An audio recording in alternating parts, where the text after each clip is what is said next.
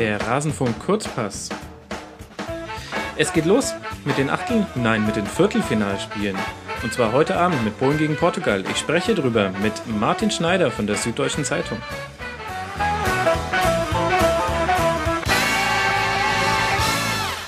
Martin, einen frohen ähm, Golden Goal Oliver Bierhoff-Tag dir. Dankeschön. Stimmt. Wie hast du den gefeiert? Ich, ich, ich musste damals ins Bett, weil das war, war ein Sonntagabend und ich war acht Jahre alt und am nächsten Tag war Schule und äh, die Verlängerung durfte ich nicht mehr gucken. Ähm, aber äh, meine Eltern haben mir dann die Verlängerung auf Videokassette aufgenommen und am nächsten Tag, bevor ich in die Schule äh, gegangen bin, habe ich dann das Golden Goal gesehen. Ach, das heißt, mein persönlicher äh, Golden Goal äh, Jubiläumstag ist erst, äh, morgen, morgen, früh. Aber weißt du, das, das tröstet mich gerade so wahnsinnig, dass du es nicht gesehen hast. Ich habe es nämlich auch nicht gesehen, äh, nämlich aus exakt demselben Grund. Die Konstellation war nur noch ein bisschen äh, krasser. Ich war damals in einem Internat und ähm, ich, ich habe dem Erzieher gesagt, also wenn du denkst, du kannst uns ins Bett schicken, dann spinnst du. Ich werde das auf jeden Fall sehen. Und äh, das konnte der natürlich nicht auf sich sicher lassen und hat halt tatsächlich alle 20 Jungs, war ein Jungsinternat, äh, vom Fernseher weggeschickt. Und ich war so unfassbar sauer. Ich äh, war nie der große Rebell, aber in dem Moment habe ich echt überlegt, okay, wie zahlen wir es denen heim? Und dann bin ich aber erstmal runtergerannt in mein Zimmer, hab's Radio angeschmissen und in der Sekunde fiel das Golden Goal. Und dann haben wir so dermaßen gefeiert, der hat uns bestimmt für eine Stunde nicht mehr beruhigt gekriegt und das ist ihm gescheit recht geschehen. Habe ich ihm auch gesagt, ich glaube, wenn wir es gesehen hätten, dann müssten wir das jetzt gar nicht so ausgiebig feiern, weil wir sind auf den Betten rumgesprungen und haben, äh, naja, allen möglichen Kram gemacht. Das tröstet mich sehr, dass ich nicht der Einzige war, der es nicht äh, äh, live gesehen hat, weil er ins Bett musste. Toll. Nee, nee, das, das, nee, das, war, das war bei meinen Eltern damals so, so gängige Praxis. Immer wenn Fußballspieler aus irgendwelchen Gründen zu lang äh, gingen, dann äh, haben sie sie mir aufgenommen und mir am nächsten Morgen dann gezeigt. Aber immerhin habe ich es dann noch gesehen, bevor ich in die Schule gegangen bin, weil dann wäre es völlig sinnlos gewesen. Ach, da hast du sogar noch Glück gehabt, mein Lieber. Bei, bei mir war es oft so, also auch sehr strenge zu Bettgehzeiten, auch äh, im heimischen Haus. Da habe ich dann viel gar nicht gesehen, war dann der Einzige, der am Schulhof nicht mitreden konnte. Und äh, für mich war die einzige Informationsquelle immer das ARD Morgenmagazin. Immer um fünf vor gab es da den Sportblock und ich weiß noch, wie ich mich einmal aufgeregt habe. Da erinnere ich mich bis heute dran. Da haben die Bayern 7 zu 0 in der Champions League gewonnen. Und dann hatten die die ganz tolle Idee, dass sie pro Sportblock nur ein Tor zeigen. äh, und, und ich bin halt schon immer, wie habe ich es gemacht? Genau, ich bin immer dann schon um Viertel vor sechs aufgestanden, dass ich den fünf vor sechs Sportblock sehen konnte und den fünf vor sieben Sportblock. Dann musste ich den Schulbus erreichen. Da musste man noch rennen, um den noch zu kriegen, aber das war es wert. Ja, das äh, hat mich geärgert. Tja, schön. Das, äh, das hat doch jetzt Spaß gemacht, in Erinnerung zu kramen. Also heute vor äh, 20 Jahren ähm, das Golden Goal von Oliver Bierhoff, falls das noch nicht alle Hörer verstanden haben. Martin, sehr schön, dass wir mal im Kurzpass miteinander sprechen. Endlich. Ja, es wurde, wurde Zeit, aber ich, ich äh, schwöre, dass es bis jetzt äh, einfach nicht ging, weil wir äh, von der Süddeutschen natürlich auch ein äh, umfassendes EM-Programm haben und da waren die Zeiten, die frei waren, kollidierten immer mit meinem Frühdienst und ähm, wenn ich äh, in dieser in dieser Arbeitsbelastung dann in der Redaktion anfange, ähm, Rasenfunk-Interviews zu geben, dann nee. könnten die Kollegen eventuell sagen, hör mal, hier, arbeite deine Arbeit hier weg. Ja, gut, also das, das kann ich alles verstehen. Das ist so lange noch akzeptabel, ähm, als der Rasenfunk noch kleiner ist als die SZ. Irgendwann, wenn ich, wenn ich euch dann endlich eingeholt habe, ich sehe das so perspektivisch in einem Dreivierteljahr, dann, dann wird das natürlich eine Ehre sein. während der, während der Redaktionskonferenzen wahrscheinlich sogar. Ähm, Im Radiobereich könnte das durchaus sein. ja. ja, das stimmt. Vielleicht fange ich jetzt auch mal mit Videos an, Martin. Dann äh, sind wir direkte Konkurrenten. Nee, lassen wir mal lieber. Ähm, wir wollen jetzt über das, wird's, jetzt wird's ernst. Nee, jetzt wird's ernst. Da möchte ich ehrlich gesagt auch gar nicht mit dir mithalten. Ich bin nicht der telegenste Mensch. Ähm, hat alles seine Gründe mit Audio und so. Wir wollen über die Viertelfinalspiele sprechen und du hast die große Ehre, heute Polen gegen Portugal mit mir zu besprechen. Da wirst du auch dir innerlich ein High Five gegeben haben, oder? Ja, dachte ich auch. Er hat gesagt, geil, dann können wir wirklich das, das attraktivste Spiel hier eine halbe Stunde lang durchdiskutieren. Ja, ist doch schön. Und ähm, weil zu allem anderen fiele mir auch gar nichts ein, irgendwie Deutschland, Italien, keine Ahnung, was man da für Geschichten erzählen soll. Haben die überhaupt schon mal gegeneinander gespielt beim Turnier? Ich kann mich nicht dran erinnern. Aber nee. wir, wir wollen. Abend soll das Wetter auch schön werden. ja, genau. Also, wir wollen gegen äh, Polen gegen Portugal besprechen. Ein bisschen ja die Mannschaften, bei denen neben jenen Mannschaften, die ausgeschieden sind, Grüße nochmal nach Österreich, ähm, Anspruch und Wirklichkeit immer noch so ein bisschen auseinanderklaffen. Aber ich finde auf unterschiedliche Art und Weise. Während man bei Polen ja gesagt hat, ähm, großartiger Sturm, unter anderem untermauert durch 33 Tore in der Qualifikation und damit die meisten aller EM-Teilnehmer, ähm, haben die das im Turnier jetzt überhaupt noch nicht auf die Straße gebracht? Unter anderem deshalb, weil Milik bis auf ein Spiel nicht so wirklich überzeugt hat und Lewandowski ähm, irgendwie seinem verflixten Tor hinterherrennt. Findest du denn, dass äh, die Polen auch offensiv schwach sind oder ist das eher so eine individuelle Formschwäche? Naja, sie spielen halt äh, einfach anders. Sie spielen ja nicht so, als ob sie äh, bei diesem Turnier äh, 33 Tore schießen wollten.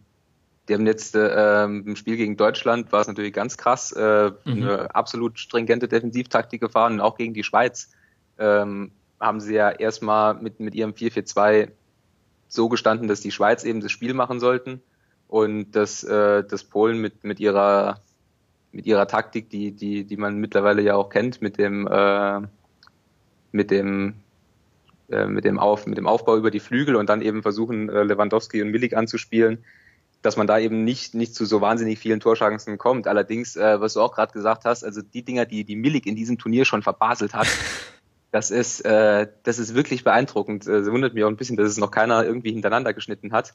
Also da fallen mir allein, allein die zwei Torschancen gegen Deutschland, gegen die Schweiz waren auch nochmal zwei dabei, wo man, auch wenn man ihm das positiv auslegt, sagen kann, da kann, da kann schon mal zwei Tore bei rumkommen. Ähm, und wenn der die dann macht, dann sieht, sieht das auch schon wieder anders aus. Ja, also in der, in der ironischen Top, äh, Top 11, Top 11, ja, Top 11 äh, trifft es dann vielleicht sogar ganz gut, äh, spielt er Doppelspitze mit Seferovic. ja. Hast du diesen Zusammenschnitt gesehen von allen Standards, die Harry Kane bei dieser EM gesch äh, geschlagen hat?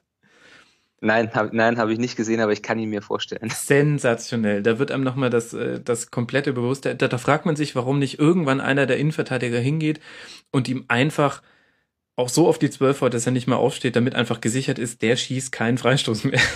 also ganz schlimm. Aber wir kommen vom Thema ab. Also also ähm, kann man quasi sagen, also sie haben ja auch schon in der Qualifikation sehr viel über Konter gemacht, da waren sie sehr gefährlich, nicht nur gegen Deutschland, sondern auch gegen Teams, wo sie spielerisch vermeintlich überlegen waren, aber es war immer schon Teil der Taktik, den Gegner herauszulocken. Ähm, das machen sie bei dieser EM auch. Sie kreieren auch Chancen, wenn auch nicht ganz so viele, aber vor allem ist es eine Formschwäche. Und Lewandowski kann man da ja auch nicht ganz aus der Verantwortung nehmen. Ähm, ich habe mir Lewandowski bei, äh, gegen die Schweiz ihn versucht, mal ein bisschen spezieller anzugucken. Also er, er arbeitet sehr viel, er macht sehr viel, er, äh, er hat ja die Aufgabe, da mit Milik in diesem 4-2 da vorne eben die Zweikämpfe zu suchen und wenn die langen Bälle kommen, halt die, äh, wie, wie in Dortmunder Zeiten, die Bälle irgendwie zu klemmen. Mhm. Ähm, ich finde, das macht er noch ganz gut. Also vom, vom Engagement her kann man ihm da wenig vorwerfen. Wo er völlig raus ist, ist, wenn er den Ball am Fuß hat. Also da, da fabriziert er abenteuerliche Pässe, wo ich mir auch denke, was, was genau hat er sich dabei jetzt da eigentlich gedacht bei der Aktion? Es war gegen die Schweiz, vor allem in der ersten Halbzeit, äh, wo Polen die, die beste Phase hatte, ganz am Anfang. Ähm, wo, wo dann das Ziel des polnischen Spiels, also den Ball irgendwie zu Lewandowski zu bringen, sodass er ihn kontrollieren kann, ja tatsächlich erreicht war. Und man dachte, okay, jetzt wird's gefährlich, dann hat er einen Fehlpass produziert. Hm. Also ich, Läuft das ist mir so ein bisschen ein Rätsel, wo, wo, ich, wo ich eigentlich dachte, dass nach der langen Bayern-Saison ist er eher körperlich äh, kaputt und hat da Schwächen. Aber das ist faszinierenderweise nicht so. Ja. Ich bin mal gespannt, was, was erwartest du denn? Ich finde, wir haben im Achtelfinale der polnischen Mannschaft ähm, zwei getrennte Halbzeiten gesehen. Nicht nur, weil die Spielrichtung sich geändert hat, haha, ähm, sondern auch, weil ich fand, in der ersten Halbzeit hat Polen die Schweiz durchaus gut unter Druck gesetzt und nicht nur über Konter. Konter waren da zwar auch schon ein wichtiges Element, aber die haben auch gerade in der Anfangsviertelstunde ganz gut mit dem Ball am Fuß gespielt. Und in der zweiten Halbzeit ähm, hat das gefehlt. Ja. klar, also wenn man, ich habe es mir die erste Halbzeit habe ich mir gestern Abend nochmal zu Teilen angeguckt, äh, vor allem halt am Anfang. Du die bist haben halt ja krass. sehr, ja, ich will hier schon was Sinnvolles äh, erzählen.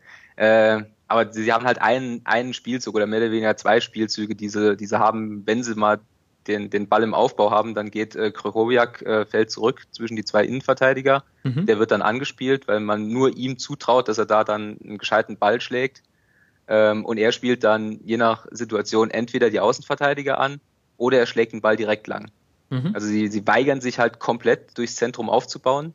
Ähm, es gibt bei, bei, bei whoscored.com gibt so eine ganz großartige Statistik, wo aufgeschlüsselt ist, wer, äh, auf welcher Seite des Feldes äh, Mannschaften angreifen. Mhm. Und da ist die ist Polen in, im Mittel im Mittelabschnitt, also im vertikalen Mittelabschnitt, äh, die zweitschlechteste Mannschaft, äh, nur getoppt von Albanien. Das heißt, sie, sie spielen halt konsequ konsequent an der an der Außenlinie entlang. Ja. Ähm, und versuchen dann halt von der Außenlinie irgendwie den Ball zu Lewandowski zu schlagen.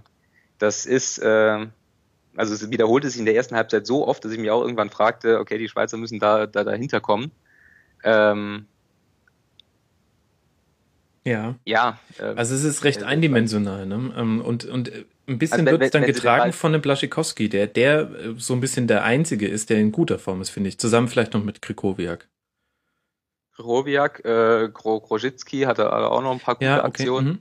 Ähm, aber ja, es stimmt dafür, dafür, dass eigentlich diese, diese polnische Mannschaft, also die zwei, die irgendwie die Mannschaft tragen sollten, nämlich äh, Lewandowski und Milik, dass die halt völlig raus sind und dass da halt auch noch einige, Mann einige Spieler dabei sind, die, die, die kein internationales Format haben, die bei Legia Warschau spielen im normalen Betrieb. Ähm, es ist eigentlich schon wieder erstaunlich, dass, dass sie immer noch so gut sind.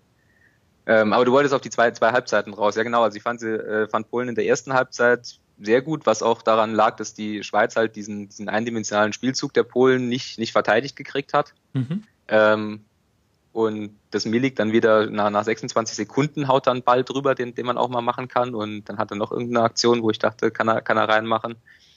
Und in der zweiten Halbzeit, als Polen dann halt geführt hat, hat Polen dann halt versucht, äh, die, diese, dieses 4-4-2 Abwehrbollwerk gegen Deutschland wieder aufzubauen. Ähm, das ist ihnen dann aber nicht, nicht so richtig gelungen. Mhm das hat mich, das hat mich ehrlich gesagt auch ein bisschen enttäuscht, weil ich dachte, ich habe eigentlich viel von Polen gehalten, vor allem nach einem Deutschlandspiel. Ähm, habe ich in der Redaktion gesagt, die muss man erstmal aus dem Turnier werfen. Mhm. Ähm, aber dadurch, dass, dass die Schweiz, also in dem Moment, wo sie eine komfortable Situation haben und dann eben verteidigen können und die Schweiz dann so viele Chancen hat, hm, da dachte ich, das wird besser. Ja. Gleichzeitig könnte ich mir jetzt aber auch vorstellen, ähm, dass die bisherigen Spiele keinen Vergleichswert haben, wenn wir jetzt über das Spiel gegen Portugal sprechen. Ähm, weil ja. ich sehe jetzt nicht so das, das portugiesische Pressing, was, äh, was die Polen irgendwie unter Druck setzen könnte. Und gleichzeitig könnte ihnen das natürlich auch entgegenkommen, denn ich glaube, alle und die Portugiesen eingeschlossen ähm, erwarten, dass Portugal den Ball hat und dann kann sich Polen tatsächlich auf die Stärke der Konter beschränken. Ja, genau. Das, äh, aber das meinte ich mit, äh, das könnte ein sehr, sehr hässliches Spiel werden heute Abend, weil ja beide Mannschaften ins Viertelfinale gekommen sind, hauptsächlich weil sie eben stark von hinten rausgespielt haben. Mhm. Portugal hat drei Gruppen, Gruppenspiele versucht, einen Ball zu haben, ist in der, in der Kurzpassstatistik irgendwie ganz weit vorne, ist in der Torschussstatistik ganz weit vorne, aber trotzdem haben sie drei wirklich mittelgute Gruppenspiele gespielt, wo sie mit drei Unentschieden dann noch in die, in die K.O.-Runde ge, ge, gelaufen sind. Und jetzt mit dem vierten ich, Unentschieden äh, ins Viertelfinale. Zumindest nach 90 Jetzt mit dem vierten, vierten Unentschieden ins Viertelfinale. Und wenn ich jetzt der portugiesische Trainer bin und mir angucke, dass ich, wenn ich selbst den Ball habe, an Österreich und an Island gescheitert bin, dann überlege ich mir natürlich, ob ich das jetzt gegen Polen versuche. Ja, das ist, glaube ich, ja die interessante Frage, wenn wir uns Portugal angucken. Also, ähm, was wirklich beeindruckend war im Achtelfinale, war, dass sie einfach mit dem identischen Personal, mit dem sie die Spiele vorher auch schon bestritten haben, einfach taktisch etwas komplett anderes gemacht haben. Also gegen Kroatien war ja ganz klar ein reines Defensivkonzept. Ich glaube, die waren dann sogar überrascht, dass ihnen dieser eine Konter angeboten wurde. Den haben sie dann gemacht. Das waren die ersten beiden Torschüsse aufs Tor, die es in diesem kompletten Spiel gab, in der 170. Minute. Das sagt schon alles. jetzt äh, stelle ich mir tatsächlich auch die Frage, welches Portugal wir heute Abend sehen werden. Aber ich glaube, so arg viel andere Varianten werden sie gar nicht angeboten bekommen, weil ich glaube nicht, dass, ähm, dass, dass Polen wiederum ähm, die Portugiesen hinten reindrängt. Nee, das, das auf keinen Fall. Wie gesagt, deswegen, äh, es könnte sein, dass wir heute Abend ein Spiel erleben, so nach dem Motto, äh, wer will den Ball haben? Also Polen wird auf keinen Fall, auf keinen Fall irgendeine Form von, von Spielaufbau versuchen. Äh, sie werden, wenn, dann das machen, was sie auch gegen die Schweiz gemacht haben, also entweder über die Außenverteidiger, man kann sich das angucken, äh, die, die haben, ich kann mir gut vorstellen, dass der Trainer die, die Anweisung ausgegeben hat, den Ball niemals durch den Mittelkreis spielen. Also so, so, so spielen mhm. sie, wenn sie selbst den Ball haben. Oder sie schlagen ihn halt lang auf, auf Lewandowski, übrigens, wie ich auch erfahren habe, der meistgefaulteste Spieler des Turniers ist. Mhm. Also was auch eben an dieser Taktik liegt, eben lang hoch und dann muss er halt in die Zweikämpfe und mhm. äh, man kennt das aus, Bayern-Spielen, es ist nicht so einfach, gegen Lewandowski in Zweikampf zu führen. Ähm, ja, also in Polen wird halt sagen, das ist, wir spielen gegen Portugal, da spielt Cristiano Ronaldo mit, wir sind die Außenseiter, äh, ihr müsst den Ball haben, so, und dann hat Portugal den Ball und eigentlich wollen sie ihn auch nicht haben.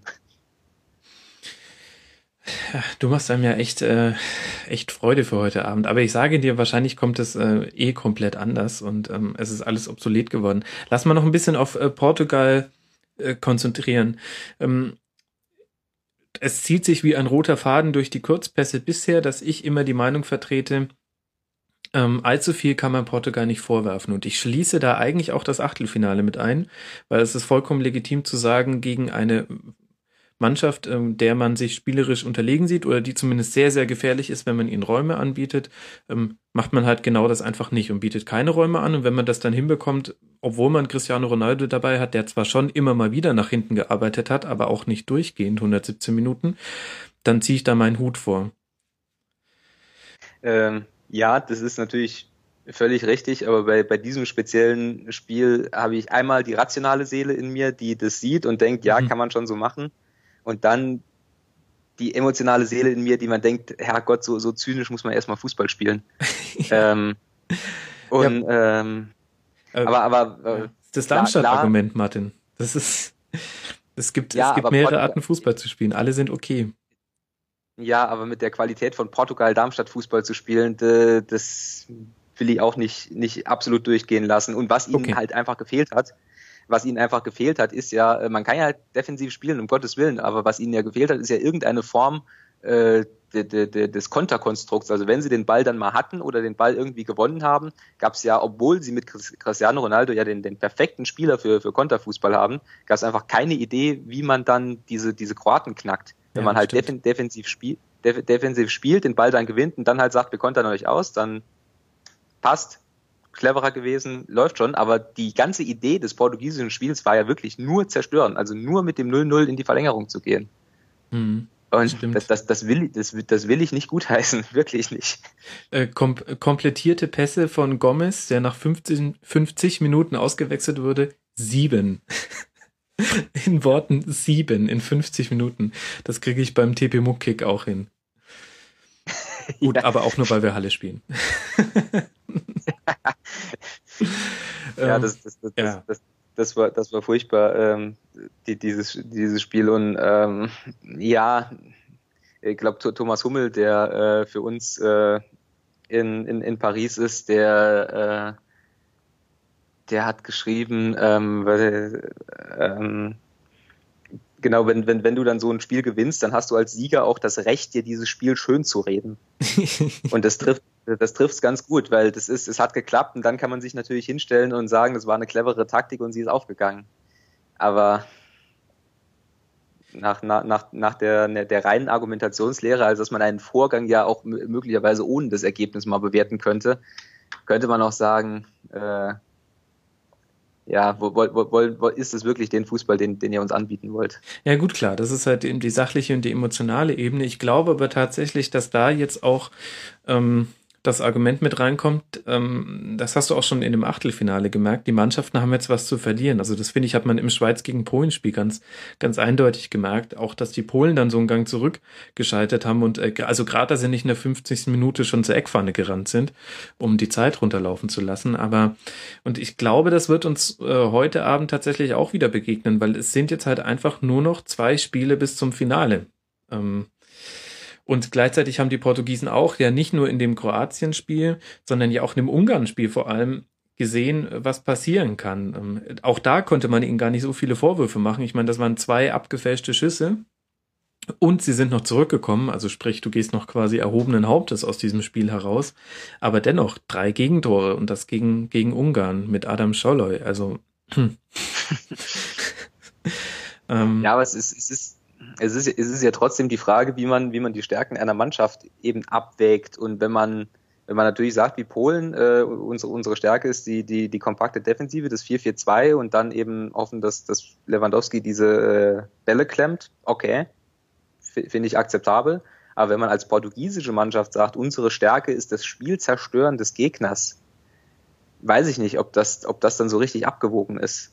Mhm. Weil hier, wir, wir reden vom Ergebnis weg, wenn, äh, ich glaube, Perisic ist es, wenn der halt 20 Sekunden vorher das Ding nicht an den Pfosten, sondern reinsetzt, dann hat Portugal sich ins Elend gemauert. Ähm, ja, das ist wahr. Das ist die, die gute alte Frage. Ähm, stehst du zu deiner Identität auch dann, wenn es knackig wird? Diese Frage wird auch Joachim Löw ähm, am Samstagabend beantworten müssen.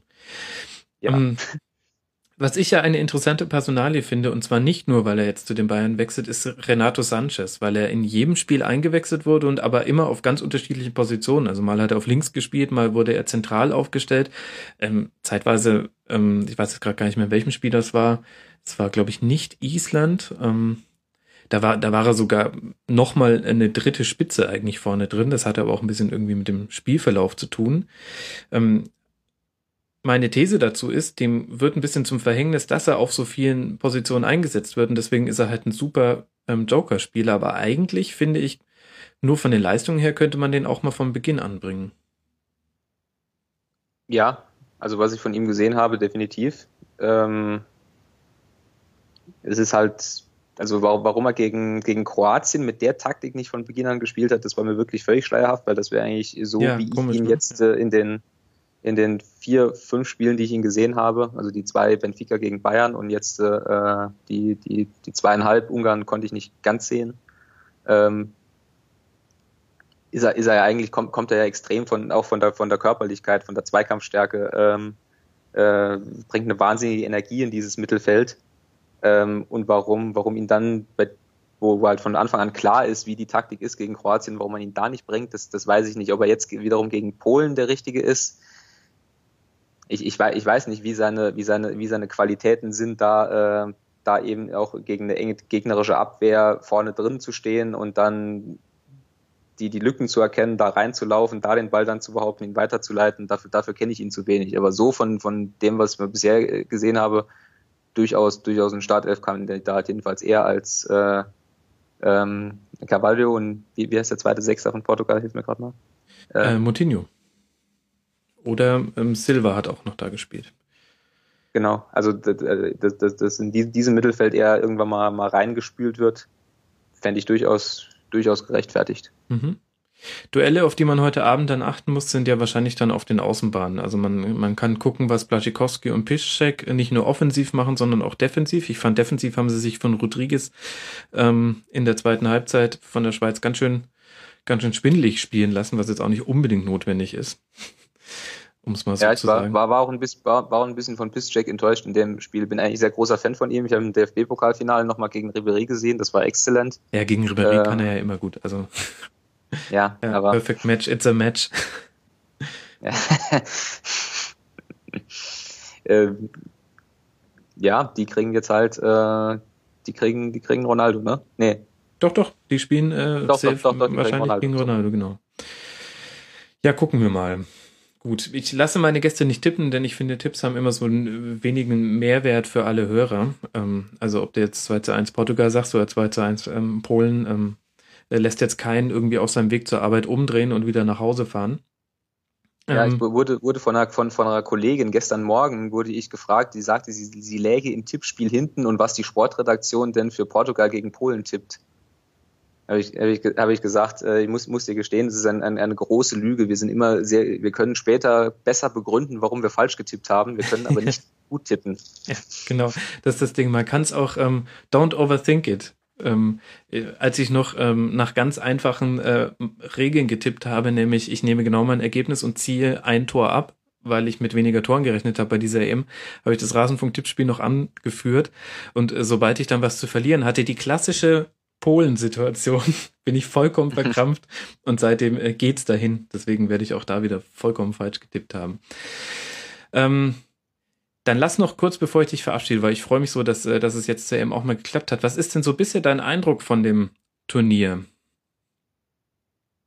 Ähm, also ich bin, bin sehr, sehr schwer in das Turnier reingekommen. Ich, es hat ewig gedauert, bis ich mich irgendwie ein bisschen begeistern konnte. Ähm, mittlerweile habe ich habe ich meinen, meinen Spaß, Spaß gefunden, was äh, einerseits an der deutschen Nationalmannschaft liegt, einerseits an Island liegt, ähm, an, an so Phänomenen wie England liegt, wo ich mich bis heute frage.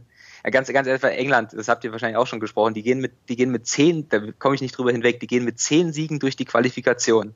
Zehn Siegen, zehn 0-0 mit drei Gegentoren, glaube ich. Das heißt, selbst mit diesem wahnsinnigen Premier League Spielplan, wo alle zwei Stunden ein Spiel ist, äh, nehmen die irgendein Qualifikationsspiel gegen Litauen, war es klar, wie ich so ernst, dass sie sagen, wir, wir setzen jetzt ein Statement und, und fahren zu dieser Euro mit dieser jungen Mannschaft und sagen, okay, wir sind jetzt nicht mehr das blöde England und reißen da mal was. Und dann verabschieden die sich so gegen Island. Das ja, ist, sind, England ist eine Antiturniermannschaft. Also während andere ja, Mannschaften ähm, daran wachsen, ähm, auch KO-Spiele zu haben. Ich habe äh, eine Statistik gesehen, äh, seit dem letzten ähm, Sieg von England, der 1966 war, also genau vor 50 Jahren, hat England noch sechs KO-Rundenspiele bei Turnieren gewonnen und Deutschland im selben Zeitraum 35. Und ich glaube, das ist tatsächlich ein, ein wichtiger Faktor dahingehend, dass du gesehen hast, ähm, sobald der kleinste Widerstand kommt, und der kommt definitiv, weil der Weltfußball sich äh, weiterentwickelt hat, ähm, dann fehlt ihnen der Plan B und dann werden die nervös und ähm, daher kommt ja. das. Und, ähm, und, und in der Qualifikation, das ist auch dieses klassische, das ist auch, das ähm, kann man auch an Frankreich sehen.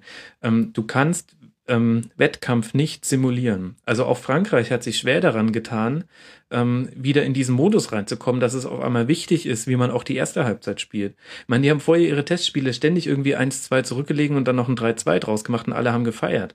Ähm, aber da hat vollkommen, und als ihnen dann quasi eine ähnliche Situation droht im Eröffnungsspiel, da waren die, da standen die ganz schön unter Strom und die hatten halt dann nur die Qualität und auch das Glück, sich da dann draus zu befreien. Und jetzt langsam, glaube ich, sind sie im, im Turniermodus angekommen. Aber die Engländer, die haben das gegen Russland schon so vollkommen bescheuert hergeschenkt. Ähm, dann kam die Slowakei. Ähm, die sind, die sind von Spiel zu Spiel nervöser geworden. Und äh, man hat vor dem Turnier ja noch gesagt, ähm, es wird nichts erwartet im Land und das ist der große Vorteil. Und da habe ich mir damals schon gedacht, das kann ich mir nicht vorstellen, dass wirklich nichts erwartet wird, wenn man ungeschlagen durch die Qualifikation geht. Und jetzt an der Häme und an, an der Kritik, die schon während der Gruppenspiele aufkam, hast du auch gesehen, ja, von wegen nichts erwartet. Das gibt's einfach nicht in England. Keine Wettbewerbsmannschaft. Ja, ja, aber dass, dass, dass ich dann wirklich auf so, so ultra simple Art und Weise an einer, an einer isländischen, bei allem Respekt, wirklich bei allem, allem Respekt vor der isländischen Mannschaft, also so ultra simple Art und Weise dann, dann so, so einen ewig langen Prozess da abschenke, das will mir, will mir nicht in den Kopf gehen. Warum, naja, ich meine, also klar, Portugal hat es auch nicht geschafft, klar. gegen Island zu gewinnen. Also es ist nicht einfach gegen Island. Und dann haben sie halt Weiß ganz offensichtlich auch keine Mittel an die Hand bekommen, weil das war, also die haben ja insgesamt drei Torschüsse, also Schüsse aufs Tor noch fabriziert, nachdem sie eins zu zwei zurücklagen. Das zeigt ja auch schon, dass die komplett hilflos waren. Und dann, und da kommen halt dann, glaube ich, alle Faktoren zusammen. Zum einen, dass halt ähm, ähm sowohl der Leader auf dem Platz fehlt, äh, der dann sagt, ja, Leute, jetzt ähm, doof gesagt, scheißt euch mal nicht ein, kriegen wir schon hin. Dann fehlen ihnen auch die, die taktischen Mittel. Also ich glaube, Hodgson hat denen da auch nichts mitgegeben und durch seine Wechsel hat er auch nichts äh, bewirkt. Also das waren vollkommen randomisiert. Ähm, jetzt werfen wir mal zwei Stunden, äh, zwei Minuten vor Schluss nochmal den technisch Besten im 1 gegen 1 rein. Ähm.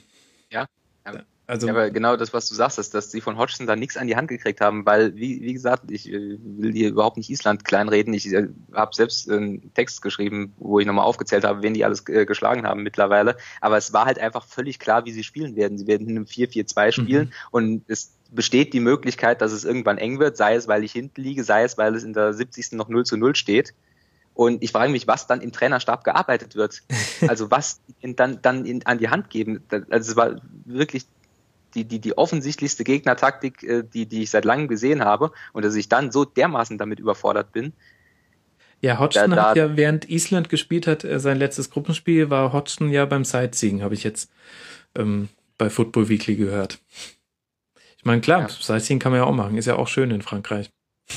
Ja, hübsch, mal, malerisch. Hätte man halt auch in einem Stadion oder von dem Fernseher machen können und mal den Gegner Sightseeing, aber ja, ja, also da kommen viele Sachen zusammen. Ähm, ich finde es auch durchaus erstaunlich. Ähm, aber ehrlich gesagt, so richtig verwundert es einen doch nicht. Also guck dir die Spieler an. Ähm, es ging ja jetzt auch so ein Dietmar Hamann, nicht Interview, sondern er war als Experte eingeladen, äh, ein Zitat von ihm rum, wo er halt einfach sagt, ja, naja, guckt euch halt mal die Premier League an. äh, guckt euch den Kader der englischen Nationalmannschaft an. Jetzt sagt mir mal, wer von denen sollte nächstes Jahr bei Real Madrid, bei Bayern oder bei Barca spielen? Und das ist nämlich genau ja. der Punkt. Es ist oberer Durchschnitt und nicht mehr.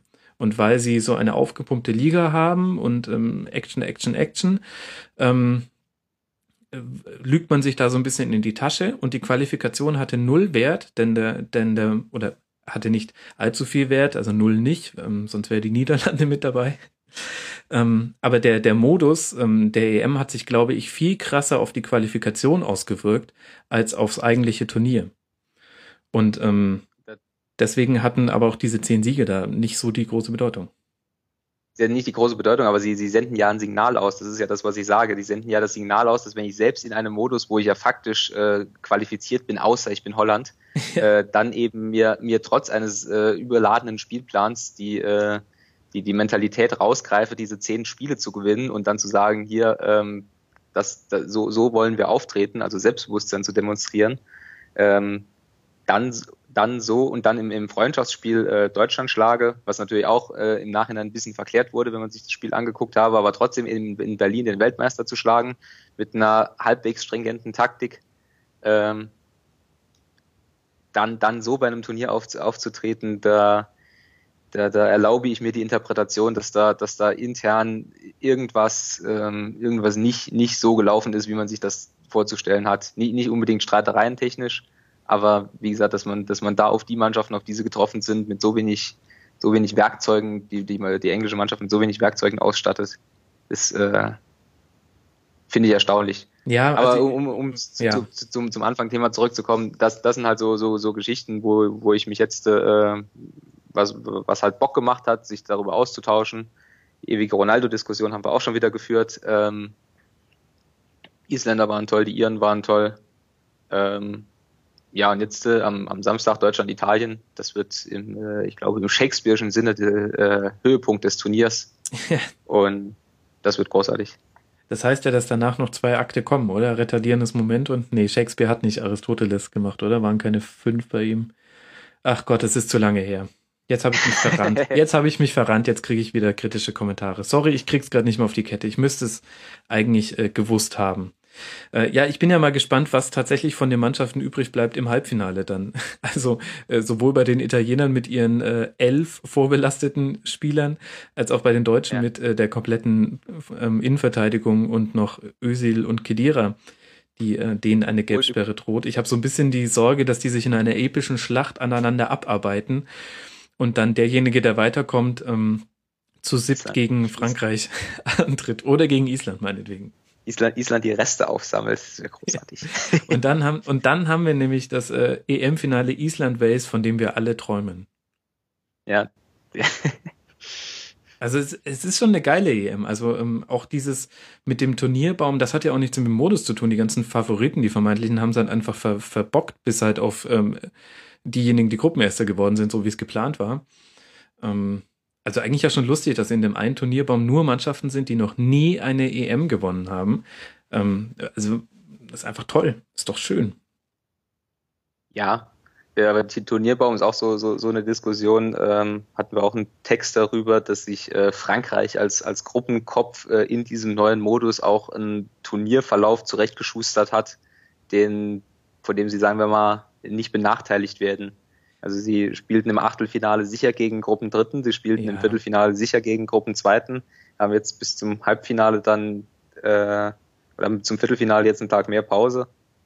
Ja, finde ich auch und äh, wurde ja auch äh, unter noch französischer Ägide alles beschlossen. Aber zum einen, mein Gott, ähm, du musst das Turnier trotzdem erstmal gewinnen und es geht auch so ein bisschen so in Richtung Verschwörungstheorie. Man müsste dafür erstmal, finde ich, auf so die vergangenen Turniere gucken. War es da nicht auch so? Weil irgendwie hat ja der Verband auch ein Interesse, dass der Gastgeber jetzt nicht sofort rausgeht. Das wird einem halt niemand bestätigen. Und vor allem kann ich dich ja trösten, Martin. Es ist das letzte geile Turnier. Was wird denn jetzt noch kommen? Es kommt äh, eine WM in Russland ja, da habe ja. ich aber Bock drauf. Äh, dann kommt, äh, kommt eine Europameisterschaft in ganz Europa. Ja, das wird ja auch mega toll. ähm, ja. Das kann ich mir irgendwie auch noch überhaupt nicht vorstellen. Ja, und dann fahren wir nach Katar. Und ich sag dir, danach kommt wahrscheinlich China. Also äh, deswegen nimm es als letzten Abschiedsgruß der Turniere, mit denen wir noch groß geworden sind. So weit, also oh. so weit, bis wir ins Bett mussten. Jetzt, jetzt, jetzt werde ich halb depressiv durch den halben Tag gehen. Es hat auch schon wieder angefangen zu regnen. Ja, ach, es ist echt traurig. Aber es ist doch so eigentlich, ja. oder? Also wenn du dir so anguckst, ja, was noch klar, kommt, es ist it's uh, the last tournament as we know it. Außer irgendwas Revolutionäres eine, passiert in den Verbänden. Das kann ich mir nicht vorstellen. Du hast eine unangenehme Wahrheit knallhart ausgesprochen. Ja, das, äh, dafür bin ich auch bekannt. Sagen meine Zwillinge auch. ähm, Martin, gibt's denn noch was, was du noch äh, mit mir besprechen möchtest? Soll ich dich noch irgendwie wieder aufheitern? Aber ich Boah, wüsste gar nicht wie. Ja, ja es, ist, es, ist, es, es regnet, heute Abend kommt ein hässliches Fußballspiel. Ich sage aber morgen wird, morgen, wird, morgen wird alles besser. Ja, okay, kann sein. Und ich sage dir aber gerade, weil wir, also erstmal spielt morgen Base gegen Belgien, also, ähm, aber gerade weil wir so oft gesagt haben, es wird hässlich, wird in den ersten zehn Minuten ein Tor fallen und dann hat sich nämlich alles, was wir gesagt haben, ähm, obsoletiert. Ähm, und äh, es wird ein wunderbares 3-3 äh, und alle Leute sagen, mega, wer hätte das erwartet? Und die vom Rasenfunk haben doch keine Ahnung. So wird's kommen. Ja. Ja, aber damit komme ich klar. Das ist im Prinzip, passiert mir das täglich. Dass die Leute, die sagen, die vom Rasenfunk haben keine Ahnung, das besorgt mich. Nein. Ja, ja, das stimmt. Nein, dass sie sagen, gestern hast du aber noch was anderes gesagt, da sind wir wiederum, aber ich kann dann sehr gut begründen, warum ich falsch lag. Ja, ja, das geht mir auch so. Ich muss auch sagen, ähm, da ist so ein, äh, so ein Kurzpass macht auch dahingehend wirklich Spaß, weil man, ähm, du, du kannst dich aus deiner Position nicht rausfinden. Also versuche ich auch nie zu machen. Ich stehe da auch zu, ich komme da ja immer irgendwie auch hin. Aber das ist echt auch ganz interessant zu, äh, zu gucken. Und ich glaube, ich werde mir irgendwann, wenn ich mal ähm, diesen ganzen äh, Stress hinter mir hab und wieder Bock hab, ähm, dann höre ich mir auch nochmal die, die Folgen an, weil es, glaube ich, echt interessant ist. Du kannst ein Turnier total gut dir nochmal nacherzählen lassen durch so ein tägliches Format, weil die, weil die Einschätzungen ja ständig sich verändern. Was haben wir über Österreich noch vom ersten Spieltag geredet? Und wie haben wir dann ja. schon nach dem ersten Spieltag über die geredet? Und wie ging es dann weiter? Du kannst für jedes Team, so kannst du dir die persönliche ähm, äh, Storyline nochmal rausziehen durch so ein tägliches Format. Eigentlich ganz cool. So, Martin. So ein Aktienkurs. ja. Eigentlich, eigentlich gar keine schlechte Idee, fällt mir gerade auf. Ja, so eine, so eine Trendkurve, ähm, wo dann auch so weiche Faktoren reinkommen. Ähm, wo, wo Iren, also alles, was äh, von der irischen Insel kommt, halt total gehypt wird, einfach nur, weil das einfach nette Leute sind und weil sie einen guten Song haben, die einen, nee, eigentlich beide. Na egal. Martin, wir machen jetzt einen Deckel drauf, es zerfasert sich nach hinten raus. Äh, ich danke sehr. Martin Schneider, sag mal kurz, wie du bei Twitter heißt, damit die Leute dir folgen können. M, äh, M Snyder, wie Wesley Snyder, nur mit einem M vorne dran. Genau, das ist ein Wortspiel mit deinem Namen für alle, die es nicht gecheckt haben. Martin, vielen Dank, sehr cool, dass das geklappt hat. Ich wünsche dir, ähm, dass es äh, noch eine schöne EM wird und dieser deprimierende Tag sich für dich aufheitert. Bis bald mal, mach's gut. Dankeschön, ciao. Ciao.